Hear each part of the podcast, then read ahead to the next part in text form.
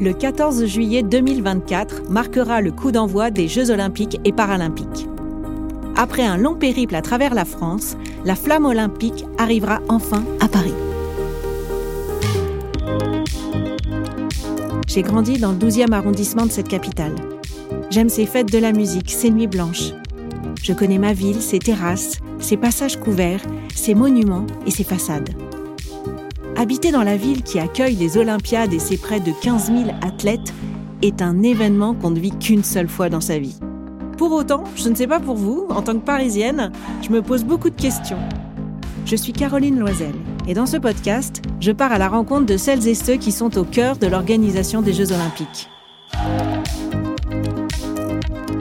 Soyez les bienvenus dans Enjeu, un podcast de la ville de Paris qui vous emmène dans les coulisses des ultimes préparatifs de cet événement unique.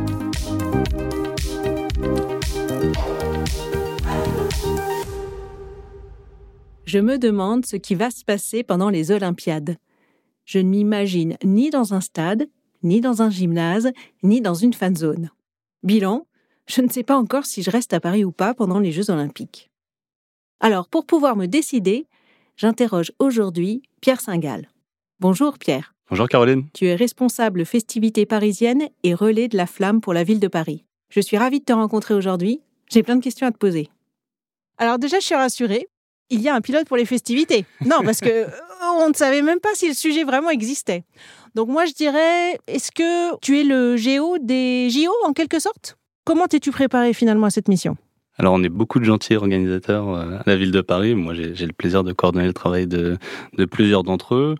Il y a beaucoup de préparation. On peut dire que le, point de départ, c'est euh, le souhait de la ville de Paris de, en fait, de permettre à un maximum de, de monde de vivre euh, les Jeux, l'ambiance des Jeux, et qu'elle se cantonne pas seulement au, au, lieu où se dérouleront les compétitions sportives. Et donc, la ville de Paris a pensé, je pense qu'on va en parler largement aujourd'hui, un programme de festivités qui, on va dire, déborde dans la ville bien au-delà des sites de compétition et qui permettent euh, aux Parisiennes et aux Parisiens euh, de profiter de ce moment qui, euh, quoi qu'on en pense, sera, historique.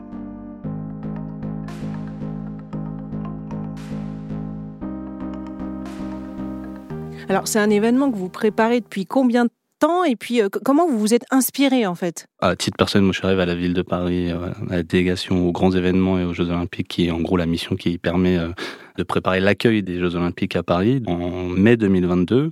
Donc comment on s'est préparé? En fait, la ville de Paris a souhaité euh, penser un programme de festivités qui, certes, on parle du plus grand événement au monde, mais qui permettent aussi de se déployer dans la proximité la plus grande possible.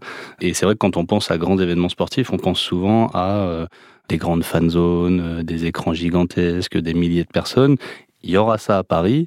Euh, donc ça, c'est pas directement porté par la ville de Paris, mais donc à deux endroits de Paris, il y aura ce qu'on appelle des grandes fan zones.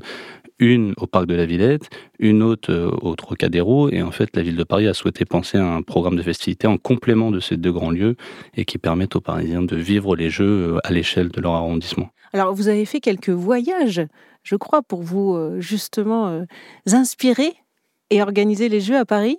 Oui, c'est vrai, on a eu la chance notamment d'aller à Birmingham, qui euh, accueillait les Jeux du Commonwealth. C'est une échelle un petit peu moins importante que les JO, mais malgré tout, on ne connaît pas forcément toujours les Jeux du Commonwealth, mais ça accueille plusieurs milliers d'athlètes.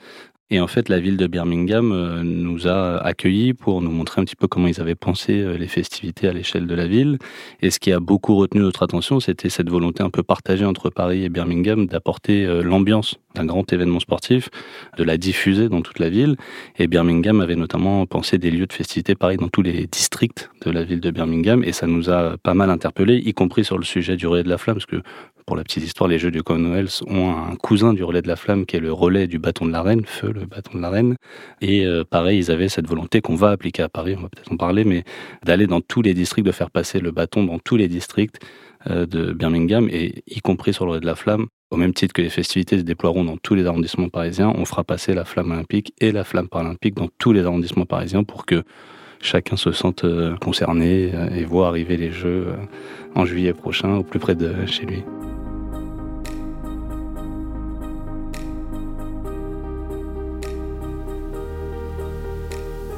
Va y avoir deux grandes fan zones. Et puis un peu partout, alors dans les arrondissements, il y aura des fêtes, des animations, des événements. Tu peux nous en dire un peu plus là-dessus? Oui, bien sûr. Alors la, la, volonté de la maire de Paris, c'était de permettre à tous les arrondissements d'avoir un lieu où se fédèrent les, énergies euh, autour des jeux, les idées, les projets, les, animations. Et donc, ce qui va se passer à partir du 26 juillet prochain, c'est que chaque arrondissement aura un site euh, de festivité dans lequel euh, les acteurs associatifs locaux, les commerçants, les clubs, les compagnies culturelles pourront déposer un projet d'animation, de festivité à partager avec les Parisiens. Et ça, ça aura lieu dans tous les arrondissements à partir du 26 juillet y compris entre les Jeux olympiques et les Jeux paralympiques. Ça durera pendant le mois d'août et puis ça se prolongera jusqu'à la fin des Jeux paralympiques euh, le 8 septembre prochain. Alors plus concrètement, ça sera quel type d'ambiance qu'on va retrouver dans ces arrondissements?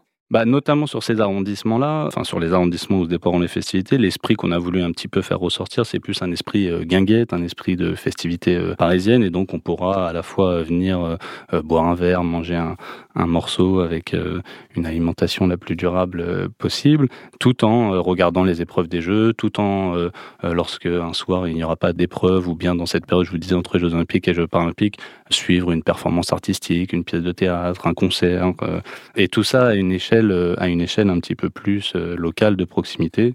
On est sur des sites qui, euh, en instantané au maximum, pourront accueillir 500 personnes. Et donc, on est loin de ces grandes fan zones dont je vous parlais, dont on a parfois l'image en tête sur des grands événements sportifs et qui sont souvent des lieux où il y a plusieurs milliers de personnes. Là, l'idée, c'est plus à une échelle locale, en bas de chez soi, peut-être des festivités du quart d'heure.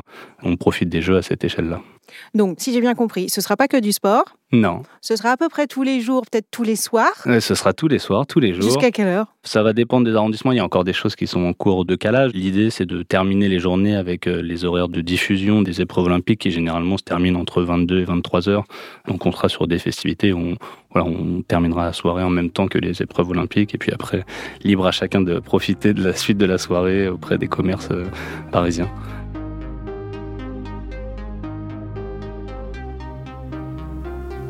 Alors, tu as parlé de guinguette, ça sera vraiment franchouillard ou les autres pays aussi auront l'occasion de proposer leurs festivités? Non, non, évidemment, ce sera des festivités où l'accent international sera quand même important à la fois dans les arrondissements, puisqu'il y a beaucoup d'arrondissements qui ont une histoire avec euh, multiples diasporas euh, du monde entier. Et donc, il y a déjà euh, plusieurs arrondissements qui imaginent organiser des soirées ouvertes sur le monde et en lien avec les communautés présentes dans leur arrondissement. Ça, c'est une première chose, c'est sur les festivités vraiment organisées par la ville. Et puis, par ailleurs, Paris accueillera le monde l'été prochain et il va y avoir ce qu'on appelle des maisons de différents pays, notamment au parc de la Villette, qui va s'appeler aussi le parc des nations. Et il va y avoir la maison du Sénégal, euh, la maison du Brésil, tout un tas de maisons. Et ailleurs aussi, dans Paris, une maison italienne, une maison américaine, une maison allemande. Et en fait, c'est chaque communauté nationale olympique qui, au moment des Jeux, organise 15 euh, jours de festivités dans un lieu dédié pour faire valoir la culture de son pays et célébrer les sportives et les sportifs euh, qui se seront distingués pendant les Jeux. Et si je suis vraiment fan de sport et que je veux, je sais pas, je pourrais m'entraîner quelque part, il y a des choses pour les sportifs amateurs? On va organiser à la ville de Paris, notamment avec le concours de la direction de la jeunesse et des sports, des Olympiades dans tous les arrondissements parisiens. Et l'idée, c'est que Parisiennes et les Parisiens, des amateurs de sport, puissent se produire dans différentes disciplines pour que eux aussi aient leurs Jeux Olympiques. Et donc ça, ça démarrera dès euh, la fin du mois de juin, dès le 22 juin. Dans tous les arrondissements, il y aura à la fois des épreuves terrestres, du basket, euh, de la course, mais aussi des épreuves aquatiques avec une épreuve de natation. Et donc, euh, ce sera des vraies Olympiades, entre guillemets, à la fois dans une ambiance de loisirs et de, et de festivités, mais aussi avec un petit aspect de compétition pour ceux qui le souhaitent. Et il y aura donc une phase finale qui se déroulera le 13 juillet, à la fois au Stade Charletti et à la piscine Hermant. Et ce sera un peu le coup d'envoi aussi de nos festivités à la ville de Paris, parce que le 13 juillet, il y aura ces finales-là. D'ailleurs, les finalistes remporteront des places pour assister aux Jeux olympiques et paralympiques. Et puis, dès le lendemain, on accueillera euh, l'arrivée de la flamme olympique euh, à Paris.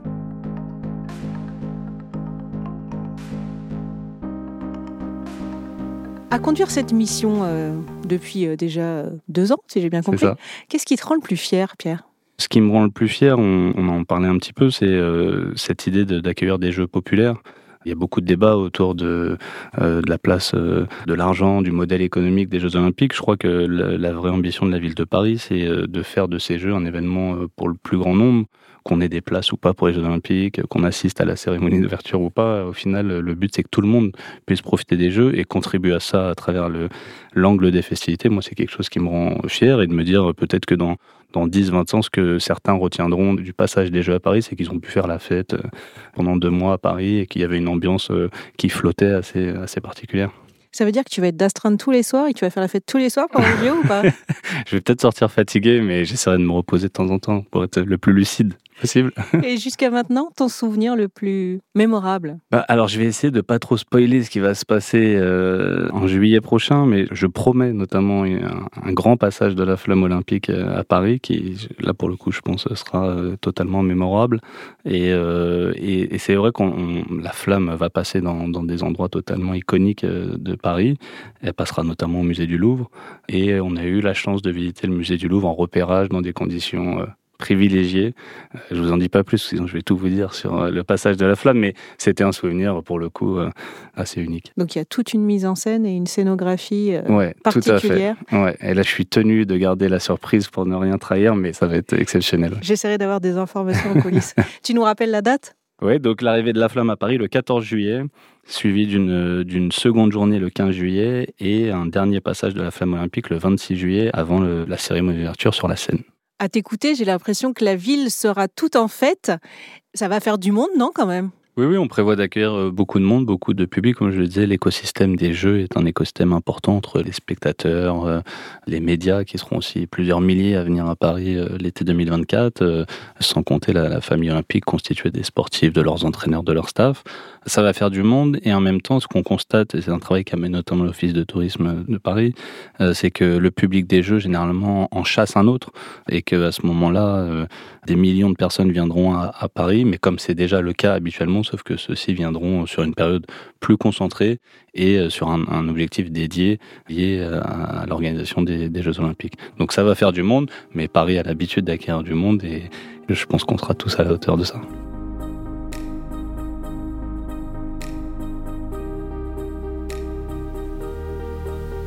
Et alors en plus euh, des festivités dans chaque arrondissement, est-ce qu'il y a d'autres surprises dans des lieux peut-être emblématiques de Paris?